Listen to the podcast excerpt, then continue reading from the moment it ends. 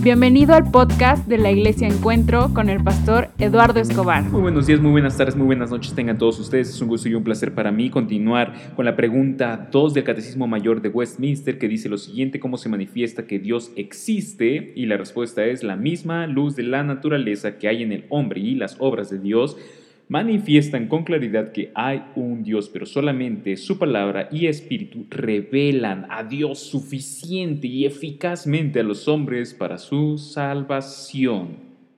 ¿Qué implicación tiene esto para el matrimonio, soltería, divorcio y nuevo matrimonio? Esto significa que la vida de Dios, la vida del hombre, perdón, la vida del hombre está diseñada por Dios y Dios,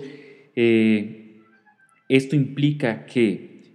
Dios ha manifestado evidente y claramente cómo hemos de vivir y cómo podemos ser salvos. Entonces, en primer lugar, el diseño de tu soltería, de tu matrimonio o de la situación de separación, divorcio que estés atravesando, hay normas y reglas, hay pasos que puedes seguir, hay una guía de parte de Dios. En el caso de los solteros, como solteros eh, tienen que saber perfectamente que no están en una situación de, eh, de estar incompletos, de estar carentes de, cuando Dios habla de que no es bueno que el hombre esté solo, está hablando de manera general.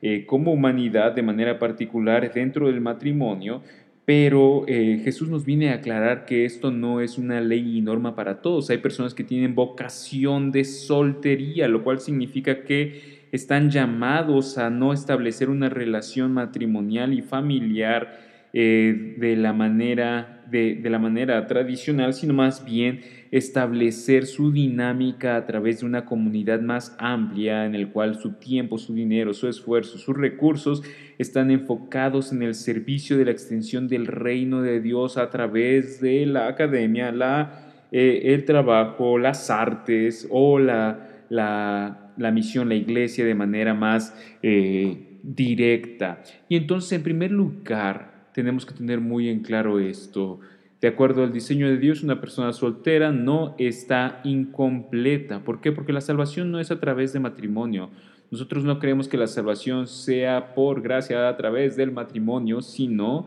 por gracia a través de la fe en la obra de Cristo Jesús, como lo ha revelado Dios en la Escritura. Y por lo tanto, una persona soltera no está incompleta, puede cumplir con la vocación que Dios le ha dado. Por otro lado, el, matrimonio eh, existe bajo la autoridad de Dios. Dios a través de la naturaleza, la conciencia y la, y la palabra ha manifestado el diseño del matrimonio y el matrimonio establecido por Dios es entre un hombre y una mujer en una relación de amor sacrificial mutua en el cual el, varón e, ejerce un rol eh, de liderazgo y, en amor sacrificial y la mujer ejerce un rol de ayuda a este liderazgo en amor sacrificial, eh, lo cual implica que la dinámica matrimonial no está para que tú la manejes a tu antojo, no está para que tú diseñes tu propio tu propia forma o estilo de matrimonio de acuerdo a tu conveniencia, tu egoísmo, tu idolatría. El matrimonio eh, existe y como dice Romanos 2, no importa quién seas, no tienes excusa. Eh, porque es evidente la existencia, el gobierno y la soberanía de, de Dios. Por lo tanto, la vida matrimonial también se encuentra bajo la autoridad de Dios y sus escrituras y a través de ellas nosotros podemos conocer cómo podemos vivir como esposos, como esposas, como personas solteras. Pero la situación no queda solamente ahí, también hay espacio para las personas que han atravesado por, por divorcio a lo largo de la escritura eh, de manera concreta en, en Mateo 18, 19, 1 Corintios 7, Dios nos ha dejado claro eh, que hay momentos en los cuales, aun y cuando el matrimonio fue creado para toda la vida, debido a la maldad del corazón humano, debido a la infidelidad, al abuso físico eh, y verbal, debido al abandono de parte de una pareja incrédula, eh, una persona, un creyente, un discípulo de Cristo puede no haber puede estar eh, en una sana relación con Dios y aún así atravesar de un divorcio. Y esto es algo que a veces eh, es, un, es, más visto de manera negativa dentro de la comunidad eclesiástica, dentro de la iglesia. Y la realidad es que como creyentes debemos de poder tener la misma misericordia, gracia y amor sacrificial que tenemos hacia casados, hacia solteros, también hacia personas divorciadas. Entonces, si tú me estás escuchando, persona que está atravesando por una situación como esta, eh, también hay una serie de, de, pasos, de instrucciones, de guías, de normas, de luz que Dios arroja sobre esta perspectiva, esta situación que tú estás experimentando eh, a través de la creación de la conciencia y de las escrituras, Dios nos ha dejado muy en claro que una persona puede estar, eh, puede ser redimida, rescatada, transformada, renovada y puede tener paz, consuelo, plenitud de existencia aún en medio de, una, de un divorcio porque la salvación no es a través de soportar engaños, la salvación no es a través de soportar agresiones, la salvación no es a través de eh, persistir eh, con una persona no creyente que eh, se niega a, honrar el pacto que realizó ante Dios en su matrimonio. El matrimonio es a través de eh, es por gracia a través de la fe en la obra de Cristo Jesús y por lo tanto una persona divorciada puede ser una persona o es una persona completa, plena en, en, la, en Dios y es salva porque la salvación nos la ha revelado Dios a través de su palabra y el Espíritu.